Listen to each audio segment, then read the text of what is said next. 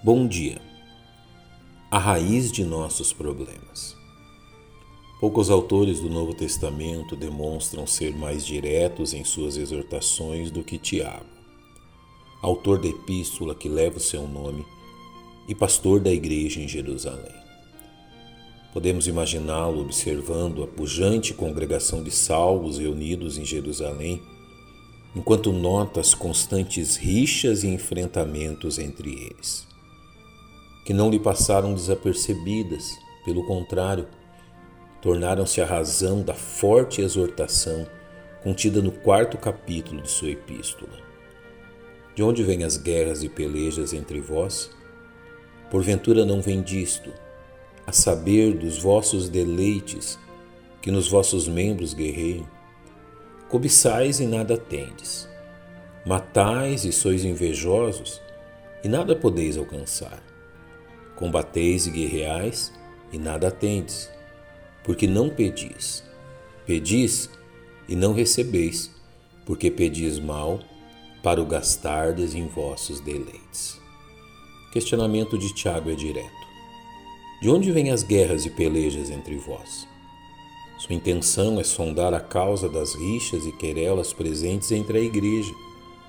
Uma literal campanha de guerra representada pelos conflitos existentes ali. O que inferimos das palavras de Tiago é que tais pessoas estavam sempre prontas ao enfrentamento, pelas mais absurdas razões possíveis. Como atento pastor de seu rebanho, Tiago discerne a causa de tal mal. Porventura não vem disto, a saber, dos vossos deleites que nos vossos membros guerreiam? Ele é claro ao apontar o motivo. Vossos deleites, o perverso desejo pelo prazer, à custa de qualquer preço, que atuam nos vossos membros, a sede onde residem as paixões carnais e que guerreiam em uma luta desesperada pela satisfação de seu prazer.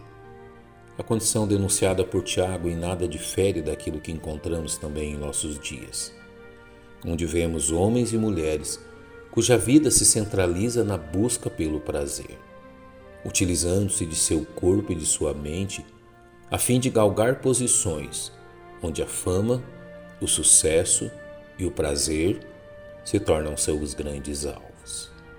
Há um grande mal aqui, que é o de eleger o prazer e a satisfação da carne, dos olhos e do orgulho como alvo da vida. Certamente tal comportamento terminará por consumir a vida antes que o ser humano prove da satisfação que tanto almeja. Este quadro triste, porém realista, apresentado por Tiago, deve ser encarado seriamente por todos aqueles que reconhecem a Jesus Cristo como seu único e suficiente Salvador, de forma que tal condição de entronizar os desejos da carne como um Deus em seu coração não seja jamais copiado. Notemos que ao escrever sua epístola aos Romanos, Paulo recorda àqueles cristãos o resultado obtido por aqueles que trilham tal caminho. Porque quando estávamos na carne, as paixões dos pecados que são pela lei operavam em nossos membros para darem fruto para a morte. É o mesmo apóstolo, agora em sua epístola aos Gálatas, que aponta o caminho a ser seguido a fim de que os filhos de Deus não sejam escravizados em seus próprios desejos. Digo, porém, andai em espírito, e não cumprireis a concupiscência da carne. Porque a carne cobiça contra o espírito, e o espírito contra a carne, e estes opõem-se um ao outro, para que não façais o que quereis. Que reconheçamos que a verdadeira satisfação é unicamente fruto de nos submetermos a Jesus Cristo em nossa vida.